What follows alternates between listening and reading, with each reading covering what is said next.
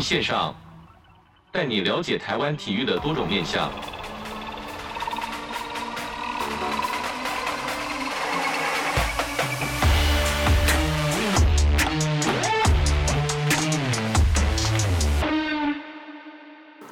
体育线上带你了解台湾体育的各种面向。今天子敬带大家来了解的主题呢，一样是一百一十二年学校体育传局奖的得奖老师。那在上上一次呢，我们是前往了板桥的中山国小访问这个伟林老师。那这一次呢，子敬一样是走访实际走访校园，来到的是泸州的中医国小，来邀访的是这个张庭轩老师。老师你好，嗨，大家好，我是张庭轩，现在服务在中医国小。那请老师先跟我们分享一下，子敬一进来觉得哇，这个学校。跟这个上次去的中山国小还蛮相近的，为什么相相近的？就是学校感觉很新的，然后小朋友都还蛮有活力的。先跟我们一介绍一下这个学校的特色。那我们学校的特色的话，就是团队非常的多。因为以校长来讲的话，他希望社团多元，让学生有更多的发展的机会，而不是只有少数的让学生可以选择。他有更多样性的，不管是体育类别或者是音乐性、服务性的团队，他都可以自己去选择。那我们学校今年刚好是二十五周年，跟其他的学校比起来，相较的，的 真的蛮年轻的。对，那我也在这里服务，今年迈入第六年了，所以有慢慢的融入这个学校。因为我本身是永和人，也不是泸州人，可是我慢慢已经觉得好像自己有点泸州人的感觉了。欸、所谓的泸州人感觉是呃 是比较热情吗？比较热情，然后因为家长的部分的话，氛围其实跟呃我之前在永和服务的时候，其实。氛围感差蛮多，包含小朋友的学习啊，跟任何的素质，或是家长的家庭背景，那个差异是有落差的。必须说，在应该算这个学校，呃，大比较大一点的学校来说，教学的上面会不会比较压力一些？所以压力来说，很多的家长的眼睛在看老师有没有把这个小朋友教好，尤其在体育方面，可能会呃更注重小朋友的健康啊，或者是一些身心发展。在这个学校有没有很大的压力呢？哦，这个学校压力蛮大，因为蛮大的原因是因为他的班级。班级的学生数多，多，因为以一般的学生来讲，可能别的学校可能二十六到二十八人，可是我们学校一个班至少都是三十到三十四。哇，直接满编的。对，所以其实是有点超额的那种感觉。就是老师带来带起来差六个学生，其实压力都蛮大，不管是一般导师或者是体育啦。那你说在体育上面会不会有落差？肯定是会有，因为这里的家长其实蛮在意的是学生的安全，因为学生安全性只要。比如说小朋友被球打到眼镜啊，下一秒家长就打电话来说：“哦，怎么会让我学生让我的小孩发生这种事情？”那我们当然就尽量降低学生在学校发生风险的这个状态嘛。所以我们学校的体育老师其实我们都不断叮咛他啦，因为安全性为最重要，不管是场域的安全还是我们设备的安全，那。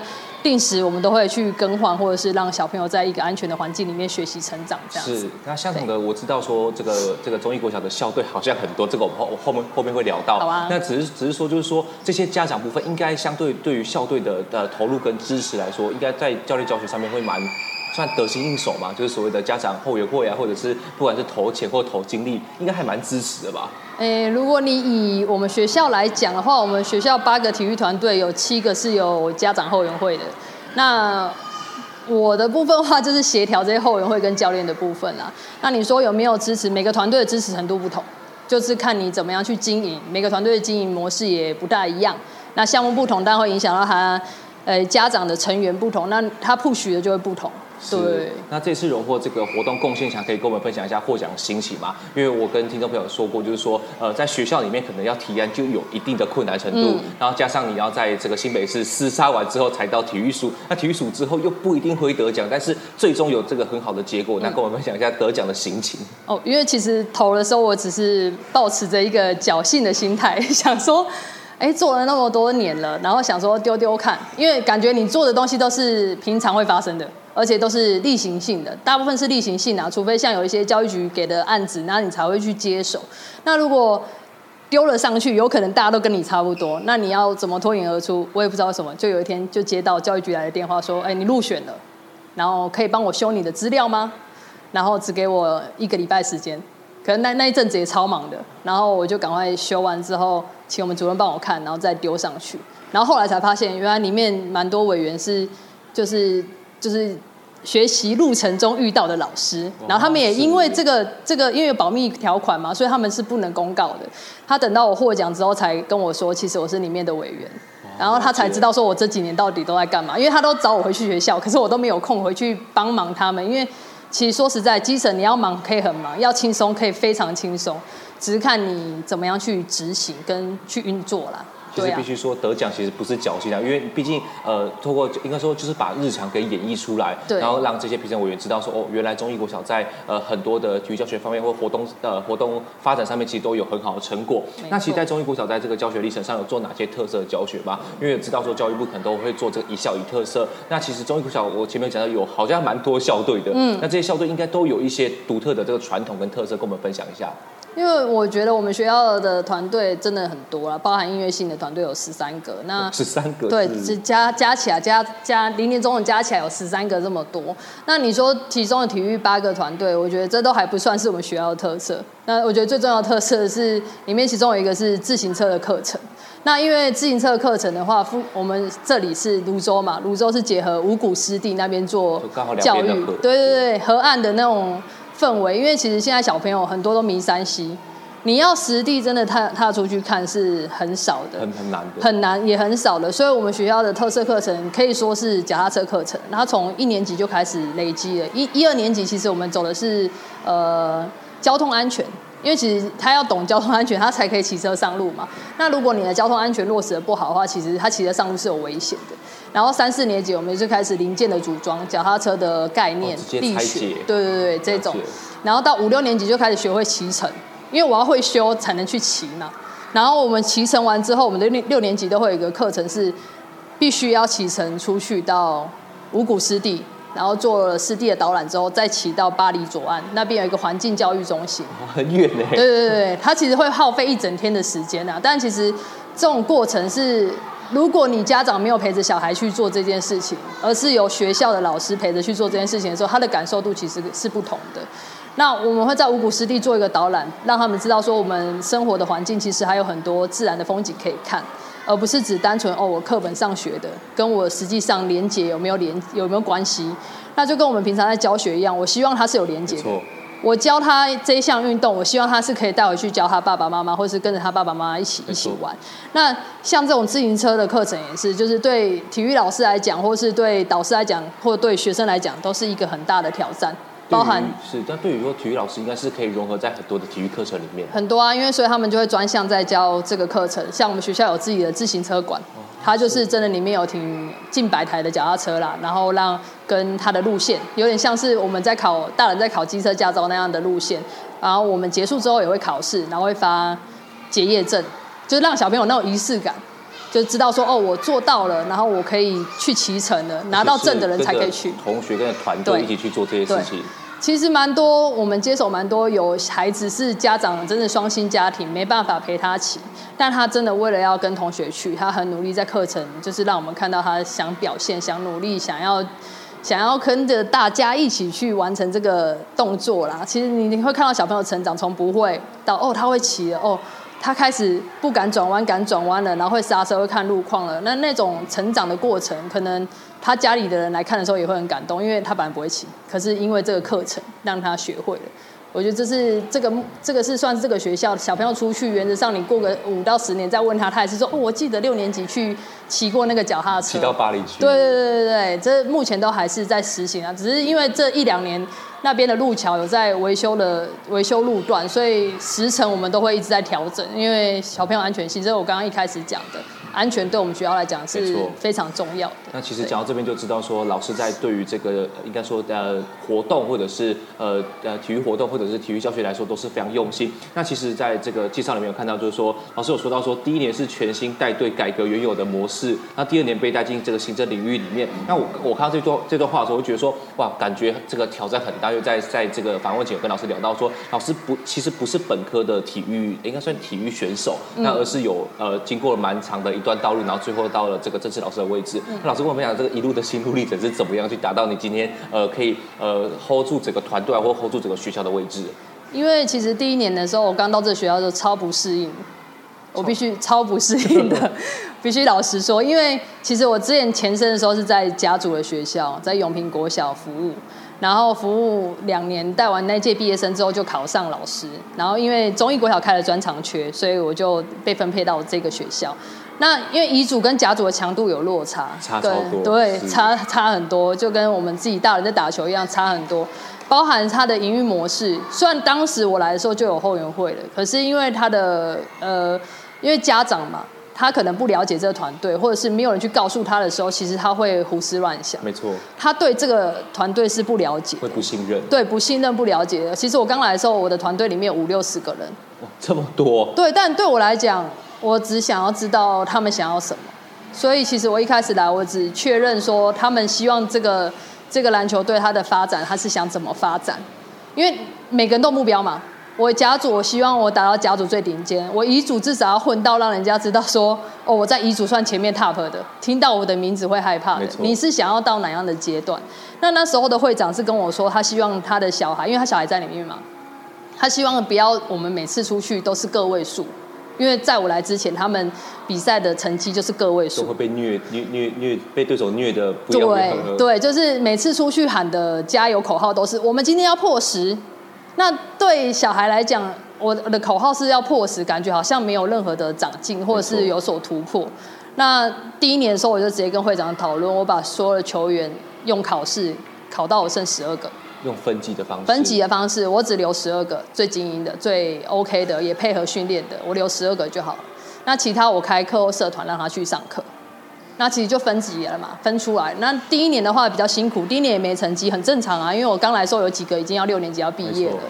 那我们就第一年顺顺的带完之后，其实也在新北混到第十六啦，就是十六名左右，一组的十六。毕竟新北这么大啊。对啊，因为光一组就快三十了。那在十六，我觉得还可以。那第一年十六之后，隔年因为专场的部分就被校长说，那要不要直接带进入体育组长？因为他希望是有体育背景的老师来带，但我的前手是一个体育背景的老师。我们学校就是只有我跟他两个，就两个人，然后去 hold 住所有的校队。对，因为我他他，因为他有家庭因素的关系，所以他没有办法继续接。那校长希望说是体育背景的来接体育组长，那不是他就是我了，没人了，因为是学校没有其他体育相关背景出来的。那其实第第二年要接行政的时候，我蛮抗拒的，超抗拒，抗拒到焦虑到我有点觉得说，我为什么不能好好教学？因为我其实热衷是在教学，教现场上面。我还是喜欢教学，走到行政就要写很多的计划，对，写很多计划案子，然后各种跟主任负责，对，校长负责，然后其实要负责的东西蛮多的，层面蛮多的。但是如果我带团队，我只要对我的团队负责，对我教学没有问题，负责这样就好了。可是不是，也不是说我不想挑战，只是我觉得那个时间还没到，可是有点。半被强迫说一定要做，对对对，就说啊，我真的需要这样的能力。那校长也很恳切的跟我说，那我当然就是想说，那就挑战。那我就当然就是找了自己的学妹来接自己的后面嘛，就是团队要有人接手，要不然我重新打掉的意义就没有了。那我也很感谢第一年的校长，他给我，我刚来的时候，他其实给我一个挑战，他写的叫我写了一个五年计划。其实那一年，我想说为什么要写五年计划，还问号，想说。到底为什么要这样子做？那我写了五年计划，我也很感谢学妹帮我把它走完。其实去年就走完了，我们今年其实又调整新的作作风了啦。没错。那他五年计划，那想想必我刚刚一直刚刚一直讲说，我五六十个变十二个，到我现在团队里面，我可以快破百人。就是一二三，我就等于是我的分阶级之外，我还从小栽培，就基层真的是从小栽培。而且破百人是每一个都是有实力，因为毕竟有一个制度，对啊，有一个制度进来，而不是说呃全部都是好像漫无目的。没有，不是，是每一个阶段都有他审核的标准，然后男生女生加起来啦，那让他们至少在他的呃在他学习过程中，他有一个专项是他可以去付出的。那让小朋友来我的团队是有归属感的。那第二年就麻烦学妹帮我继续承接下去，然后我进入了行政的领域当体育组长。那对我来讲也都很陌生。那也必须得说，因为前手可能老师也忙了，因为他其实在外面当有一些当别的裁判。那他给的东西就是跟我讲说，那你就自己去参酌，那有问题再问他。他其实人也很好。那我就觉得说，啊，老师也忙，我们就不要麻烦他。所以我很多事情是我自己摸索。从这个地基就自己开始打。对，那包含连因为行政就有收公文的问题嘛，我连收公文刚开始还搞不清楚，然后还写到校长的口吻，然 后 还被组长、主任他们笑说：“哎，你怎么会用校长口吻跟我们交代这件事情？”我说：“我不知道，因为新手嘛，都是白纸。”然后后来就是刚好那时候也念研究所，然后研究所同学就是刚好也是体育组长，他就教我。而其实蛮感谢，就是路上都蛮多贵人可以协助、可以帮忙的，因为这就是体育人的氛围。没错，我很喜欢。为什么我很喜欢体育人？就是因为我跟体育人做事的时候。会很轻松，直来直往，不用跟你这边就是勾心斗角的什么的。因为其实学校就很像小型社会，大家很喜欢猜猜来猜去。可是我比较不喜欢这样，所以认识我的老师都知道我其实蛮直率的，会有就有，没有就没有。有做过的我扛嘛，做错了我来处理。我会很直白跟他说，可以收的我就收。对，所以在这个领域上遇到很多，陆陆续续遇到很多挑战啊，比如说哦经费的审核啊，然后计划的撰写啊，然后跟不同领域的老师我也要去认识，而不是只专注在自己的篮球上面。因为你看我们学校八个团队，原则上八个团队的项目我都要非常清楚，不管是他的比赛或者是呃有哪些算是重点学校的经费，报名的时间都不能错过，然后包含他们有什么规定，有些要大头照，有些不要。那有些要身份证，有些要身份证，就是那个什么出生年月日这些的。出去的保险、游览车。对，游览车吃饭。对，吃饭没错。然后只要外地移移训的，或是去外地比赛的，你要住宿的问题，那这些都是。你可能只带你团队的时候，你自己处理好就好。可是问题是你牵涉到别人的时候，你就要想到你要怎么样去帮他们顾前顾后，不要让他们出事。是，这讲到就是，其实子靖很有经验，因为毕竟子靖是从这个体育班上来，然后到了这个，哎，我们一样都是这个念体育大学，他就觉得说，嗯、哇，其实以前一个团队，又说像我是练练练那个念田径的，嗯，但是田径就是呃。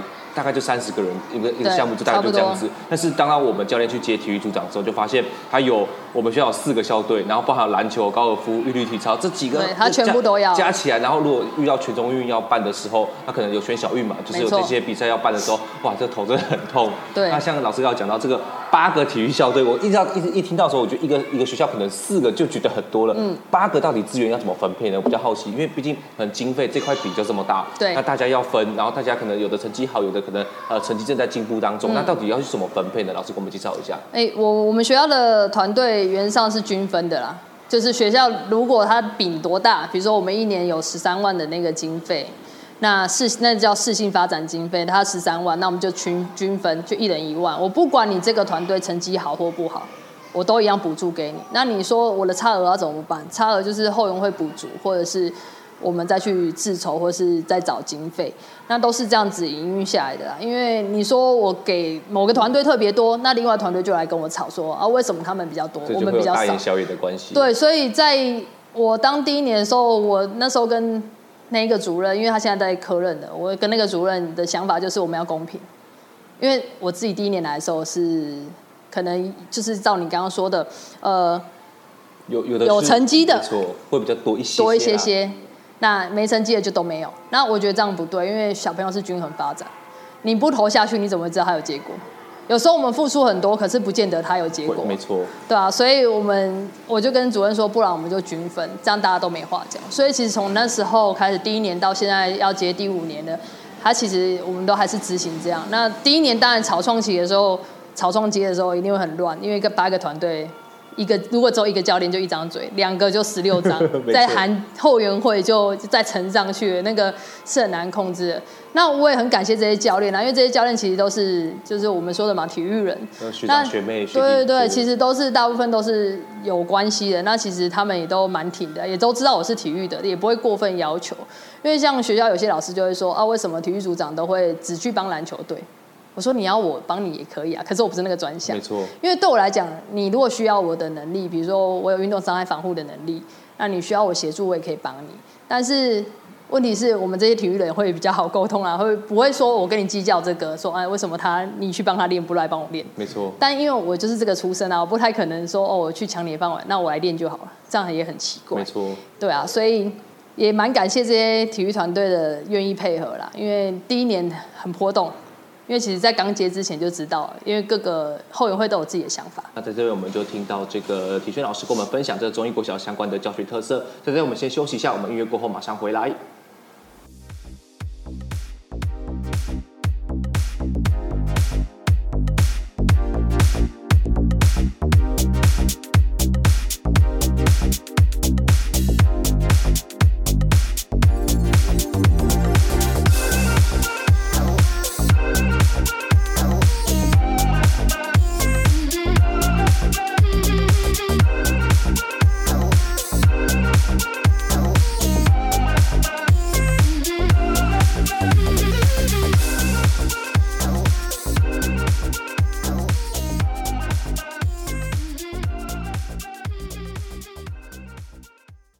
先上带你了解台湾体育的各种面向。子敬时间是来到了新北市的中义国小，实际走访校园来访问的是这个中义国小教师张庭轩老师，来跟我们分享这个学校体育传举奖的活动贡献奖相关的得奖内容。那在上一段节目呢，这个庭轩老师跟我们分享中义国小的教学特色。那在下一段呢，其实，在上一段的结尾就讲到这个这个呃很多的科任老师可能会赞美，就是说这个篮球队的呃小朋友很有礼貌啊，或者是呃校队呃小朋友很有礼貌。这就想了，我每次都要举这个例子，就是以前在学生时代的时候，总务主任。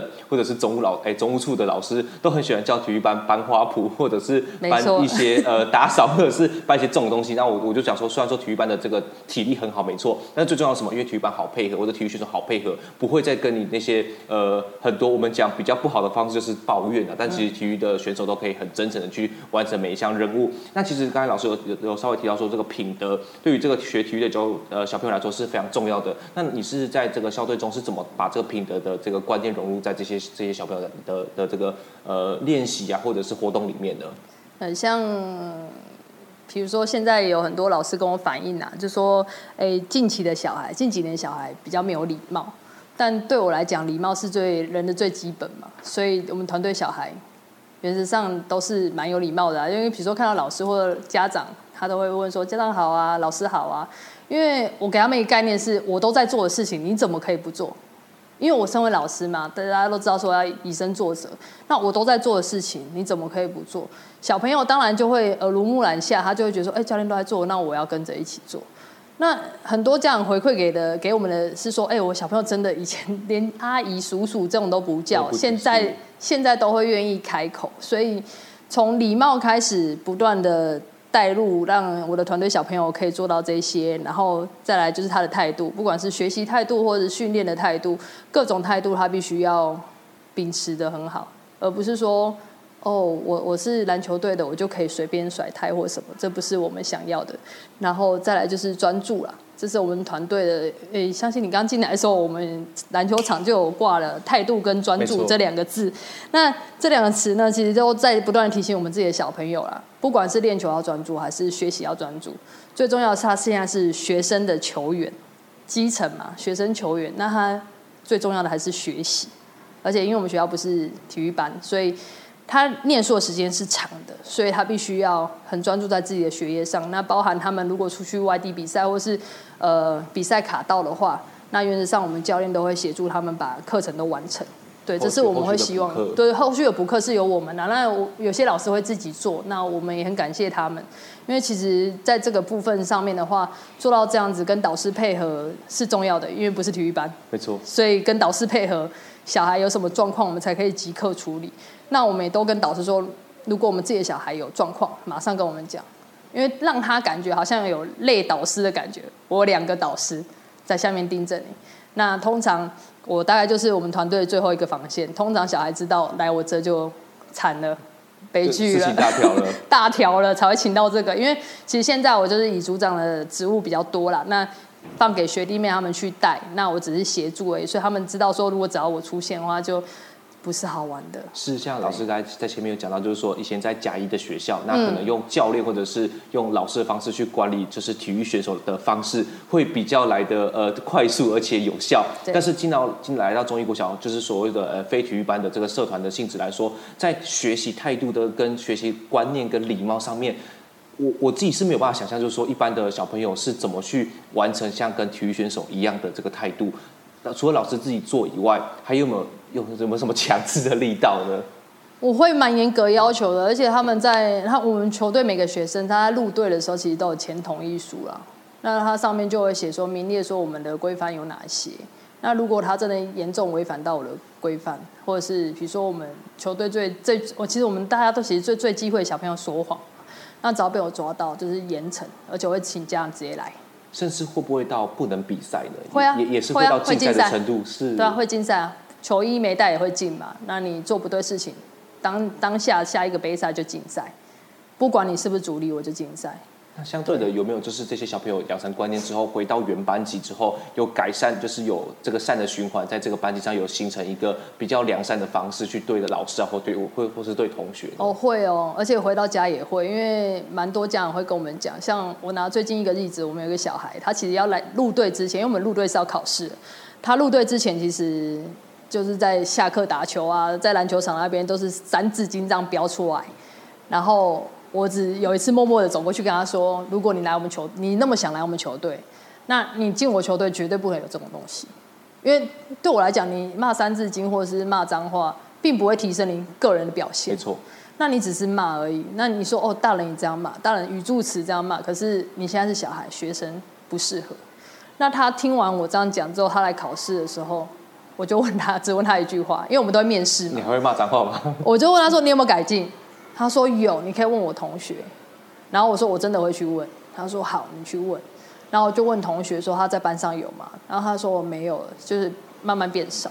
就是原本可能骂十句，可能知道说我要进入球队要改改这些，可能变成一句两句。我觉得他有减少是好事。那后来他进球队之后，妈妈前阵子还打电话来。跟我们主任讲，就是在抱怨别的事情啊，然后就提到说他进球队之后的改变，那也都很感谢。那其实这就是我们期望看到的嘛，小朋友在因为这些这些约束，让他有做这样的改变。因为其实我们常常跟小朋友讲，你进了球队之后，你就不在乎，不再是谁谁谁了。因为老师自己拿掉，对，因为老师就会说你们篮球队怎么样怎么样，就是一个对，不会只说谁谁同学，而是你整个团队，对，整个篮球队，没错。所以，我我们你自己也都常常跟小朋友讲说，你想一件事哦，你现在已经不是谁谁谁了，大家都会说你篮球队怎样，可是我篮球队有你这种人吗？然后他就会默默的说，呃，没有。然后小朋友自然会消弱他那些不好的行为啦，消磨他的这个气焰，对对对，就会消弱了。所以有很多老师会听到说。哎，知道我们小朋友的规常规是非常好的，他们都想说，我是不是要把我们对我们班上这些比较捣蛋啊，或者是比较皮的小孩送过来？可是我们也不是都收，因为我刚刚有讲过，我们是考试，有这个分级制度。对对对，因为我喜欢让小孩是知道说，我赢得这个权利，我有机会可以参加这个，那我必须要全力以赴，而不是我是玩票性质。因为老实说，我们没有收你另外的费用，拿你玩票性质来。来有点有点浪费时间，没错，我不喜欢小朋友做浪费时间。的事情，而且会满足这个小朋友的成就感，就是说我是考试进来的，对，而且我是跟我是经过很严格的筛选，包含还有说面试嘛，没错，面试跟球技，但球技一方面不说，嗯、面试就很困难了。我是考试进来的，加入这个团队，我相信我这是我，而且没人逼着你来，是你自己想要参与。来的，没错，就是养成一个小朋友一个自我负责的概念，没错，就是其实从很多小细节里面，我们都有这样做，像。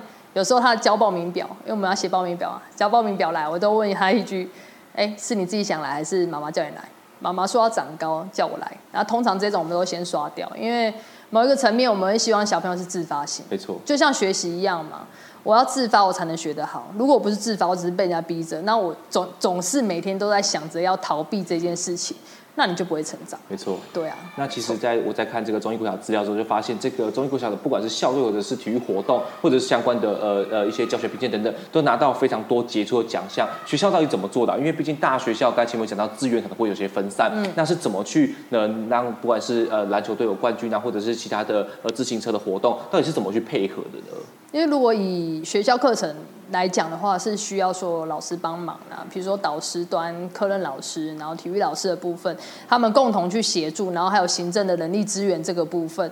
那他们这个环节就要每个老师非常清楚知道说我们在做这个特色课程的时候，我们每个人的环节要注意到哪一些，就像小齿轮一样，每个都要扣在一起。像篮球队，篮球队当时拿到冠军的心情，跟这一路上的这个心路历程，跟我们分享一下。因为像那时候拿到冠军的时候，其实老实说。我们都一直在探讨一个问题，其实当下拿到冠军的时候，当然都很开心啊，老实说就很爽啊。但是回过头来想的一件事情是，只要那一届的学生愿意付出，家长愿意投入，然后我们行政愿意帮忙，其实那届成绩都很好。我必须以我自己的团队为例子，像我拿很好的那一年的冠军的时候，因为我我那一年有因为冠军拿到拿到诶体育重点，所以我当年隔年的。成绩就必须要去报甲组，啊、那我们去报甲组，当然是第一关就被淘汰了，预赛要被淘汰。可是那一届的小孩的值没有我前一届那么好，那家长投入也少，所以其实这几届下来，我们只要这样投入的少的那一届，成绩都不太好。因为其实我觉得基层还是回归到家庭的，蛮多是回归到家庭。你不像国高中教练讲一下哦，我们等一下在那个泸州国中比赛。然后小朋友就自己去泸州国中，甚至还有集中住宿的这些的对的一些额外的这些措施。没没错，所以像基层的话，我们就不管是车子或是其他的，我们都要自己想办法。所以如果你家家庭的 push 不多，那其实老实说，教练会没力，我要怎么带？你你们都不 push，那比如说我们规定的什么时候要加练，你不来，然后跟我说我儿子为什么不能上场？那这个就是会有相抵触的地方嘛。所以这么这几年下来，我们其实归我那一年拿冠军，前两年拿第二名，其实这两届都是这两届都是这样超级 push 的。那其实 push 就会有成绩啊。没错。对，所以很多家长会觉得说，哦，我干嘛小朋友去打就好，跟我没关系。可是其实我们这个团队一直在经营一个，就是它不是一个团队而已。我要的是，它是一个融合的大家庭，一个算一个一个链，一个产业链的概念。对，没错。所以我们我们每年都会办一个，就是有点感恩的活动啦，也其实让小朋友知道感恩家长，让我们来做这件事情。其实如果这样不放人，我们是没有选手的。对，所以这样愿意放的话，我们当然很开心。所以我们都会用这种家庭日吧大家都 call 来。就死命活活抠，把你在平常在上班的爸爸都抠来，让家长看到小朋友的表现。尤其又是看到说，呃，在这个环境下小朋友的成长，对，就是像加入校队之后，像老师刚才举的例子，就是说，呃，白不会骂，白一直骂脏话，对，白一直三字经，然后到了加入球队之后，变成一个呃比较乖的小孩，比较呃应该说有在轨道上面的小朋友。有在轨道上。那我觉得这些每一次办的这些活动，应该都会蛮感动的吧？会啊，因为像。呃，你拿我们期末都会做的感恩活动，有时候会让小朋友写写卡片给家长，他就会把对家长的期望写上去。我永远记得我们有个小孩，他哥哥是打棒球，他是打篮球，然后他就很在意，他爸爸都没有来看过他比赛，他就在那卡片写说，希望爸爸可以来看我一场比赛。那他爸爸拿到的时候就很纳闷，想说为什么弟弟会这样写？因为爸爸每次都只去看棒球。对，可是他把他愿望写出来啦。那他爸爸后来也有去比赛场看他，他就很开心。所以我觉得某透过很多活动的小细节，其实加深的不只是我们跟球员之间的关系，更多的是他们跟家人的关系。对，像我第一届有一个学生也是，他妈妈说他平常我来之前回家都不跟妈妈分享球队的事情，从来不回家就超安静写作业，写一写就去吃饭睡觉这样子。然后后来我就会要求他们说：“你回家跟妈妈分享嘛，或爸爸妈妈什么的。”那他回家之后就开始哦一两句，然后到可以跟妈妈分享很多，敞开心胸，对，敞开心胸。那到现在就变成一个很开朗的一个男孩，他妈妈也很开心啊。到现在弟弟也还在我们这里，对，所以每个孩子的转变不太一样。就看他会变成什么样的样子。应该教练看起来都非常的感动，很甘心，觉得哇，这一系列的活动跟这一系列的付出都是有所回报的，而且、啊、呃，可以把这个能量继续再往下去做传承的学弟妹。嗯、那其实老师在前面有分享过非常多这个帮助学生的故事。那其实有看到这个老师在得奖感言上面有学有讲到说，学校给予很大的发挥空间。嗯、那这个发挥空间在这个学校里面，实际上的作为是什么呢？因为像。因为刚我有提到，我们校长希望是体育背景的来做组长这件事情。那像刚我刚接触的时候，其实我们学校自己也有校内的竞赛。可是校内竞赛其实它逻辑上会是希望它可以跟外面接轨。以我的立场，我会觉得说，我做了这件事情，我必须要跟外面接轨，而不要关在自己家里面。没错。我希望他的小孩是可以走出去看，看看看看这个世界，就看看这个呃新北市还有更多人比我们更强，那才是我们的。用意，所以一开始的时候，其实学校有一些诶、欸、班级竞赛是没有依照正式规则，趣味性的来说，就单纯比趣味的而已。呃、对，但他们的说法是希望让小朋友更积极加入这个活动。可是我觉得积极加入有很多方式，不一定要改变规则，他才能积极加入。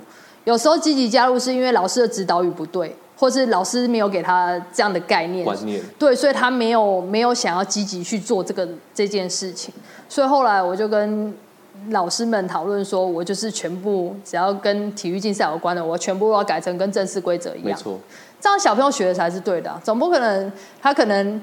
国高中的时候，人家问他说：“哎，你知道什么规则？”就他说：“啊，可是我们以前国小不是这样哎。”哎，不是，不不是拿球可以走四步吗？对啊，就其实这是犯规的。对，类似这样子，就是我们比较不喜欢的。像我们学校六年级就是躲避球，呃，篮球比赛嘛。那既然是篮球比赛，我就是走专业的，吹裁判的，对，认真有吹裁判，然后真是打全场。那因为我自己背景的关系，所以我都是直接找外面裁判来进来吹，就让小朋友那个体验感觉啦。不管是这种这种比赛或是教育的过程，都是让他有。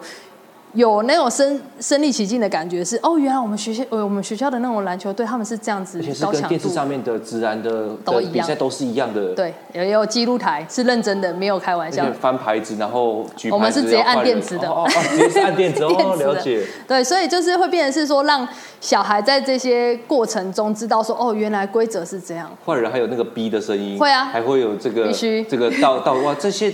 就是感觉真的是在打一场比赛，而且加油团啊，没错，或者是坏人的那种手势啊，或者裁判甚至吹犯规都有正确手势出来，对，都是让小朋友说哇，我真的是在打真的比赛，真的是在打真的比赛的感觉。因为以前是让学校老师吹嘛，那必须得说学校老师不是每个都是这个背景，你要强迫他上去，或是因为吹判的。一些状况而造成班级的冲突，这是我不想看见。这些是所谓的这个无形的诱因啊，就是所谓的无形诱因，就是说，呃，你不是用实际的奖品或者是奖金来，呃、嗯，来这个鼓励小朋友，而是让小朋友这个成就感，对，让他真的在这个场上好像有这个有人在看你在做这些事情的关注度就会提升很多。没错，所以后来改成这样的时候，发现的效益就是，哎，大家都会出来围观了。下课时间，或者是我们在比赛的时候，别班也会带来看。那这是我们希望的效果嘛？因为让小朋友有一个展能的空间，对，让每个小朋友都有他发展的机会啦。对，是这样会比较好。那在这个单元的最后，我都会问这个，不管是体育老师，或者是呃教授啊，或者是这些选手，我都会问说，到底什么是体育教会我们的事呢？嗯、以老师来说，什么是体育教会我们的事？以我来说，体育教会我的事，就是让我的心智变得更强大。因为我我为什么会这样说？是因为我可能碰到很多事情，是这这些老师教书一二十年都不会遇到的事情。当他们听到我在叙说的时候，他就说：“哇，你们学体育的心脏都那么强哦。”这些鬼故事啊。对，以以这个说法就是学校的鬼故事。他们都说你心脏那么强，你都不会觉得呃不舒服，或是很想痛哭，还是怎么样吗？我说会啊。可是就对我来讲，体育教会我的是我要做的比他们完全想不到的更好。那他们才会觉得说，哎，我怎么弄不到他？就是这些鬼故事就会自然就破灭了嘛。所以体育教会我的事，我觉得是让我的心智更强壮。在前面有说到，就是说老师有说到他没有想到他会当老师，没错。有后悔吗？呃，到现在还是有点后悔。对，应该不是说后悔啦，就是每次都在想说，如果我不做老师的话，我我还可以做一些什么事情，可以帮助到更多的人。因为其实出发点都是希望可以帮助到更多的人，因为毕竟。在求学的路上面，有太多的老师啊，或是一些贵人出给对给予我们帮助。那其实这也是我要教会我自己的小朋友要懂得回馈。所以到现在，我第一届的学生都会回来帮我带球，就只要他没有联赛、没有赛季，他就会回来说：“哎，教练要帮忙吗？”那他就回来照顾学弟妹。我觉得这样也是不错，这就是我们一直在提的嘛，善的循环，善的循环，善的循环，我们让它一直不断的延续下去。对，是，那今天我们很开心邀请到中义国小的张庭轩老师跟我们分享他这个学校体育传局奖里面的活动贡献奖。虽然说我们只是用这个活动贡献奖做一个抬头，其实我们呃一整集的节目下来，包含在教学啊，包含在学校的特色方面，都给我们介绍了林静志老师，谢谢你哦。嗯，感谢谢谢大家，谢谢。那我们下周再见喽，拜拜，拜拜。